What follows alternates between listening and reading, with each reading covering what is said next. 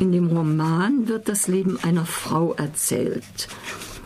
Es beginnt in einer jüdischen Familie in Galizien zu Beginn des vorigen Jahrhunderts, führt über Krieg, Inflation, Nazidiktatur und Exil in der Sowjetunion zu einem Leben als hochgeehrte Schriftstellerin der DDR und endet nach 90 Jahren in einem Pflegeheim in Berlin. Der Roman erzählt das Leben dieser Frau aber nicht linear sondern er beginnt mit der Beerdigung des acht Monate alten Mädchens. Gleich zu Anfang lese ich aus der ersten Seite. Der Herr hat's gegeben, der Herr hat's genommen, hatte die Großmutter am Rand der Grube zu ihr gesagt. Aber das stimmte nicht, denn der Herr hatte viel mehr genommen, als da war. Auch alles, was aus dem Kind hätte werden können, lag jetzt da unten und sollte unter die Erde. Drei Handvoll Erde.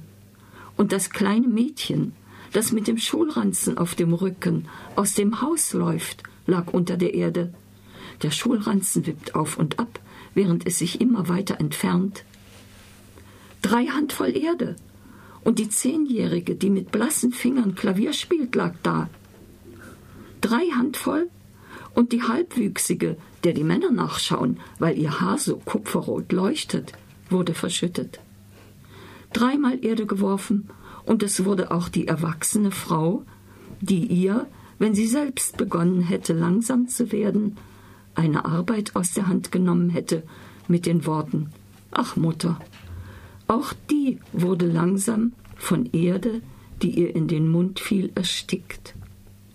Unter drei Händen voll Erde lag eine alte Frau da im Grab.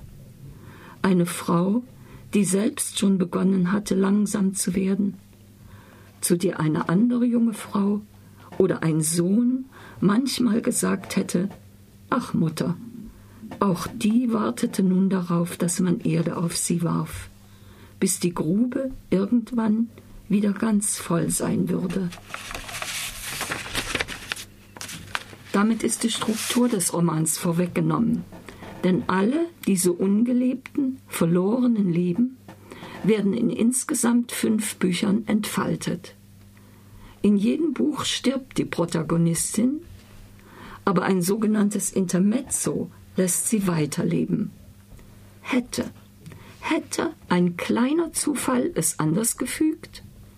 Hätte sie kindlichen Erstickungstod, Tötung auf Verlangen, Tod im Lager in Sibirien durch Hunger und Kälte, Tod durch einen Unfall auf der Treppe, überlebt und wäre nach ihrem 90. Geburtstag eines natürlichen Todes gestorben.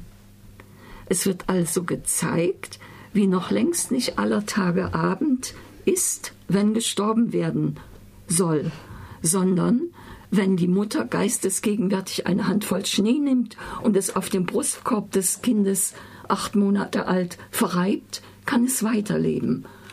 Und äh, oder wenn das Mädchen, das sich von einem Bekannten erschießen lassen will aus Liebeskummer, wenn der das verfehlt, oder wenn sie einen anderen Weg nimmt als den, wo sie den Freund trifft, dann kann sie weiterleben.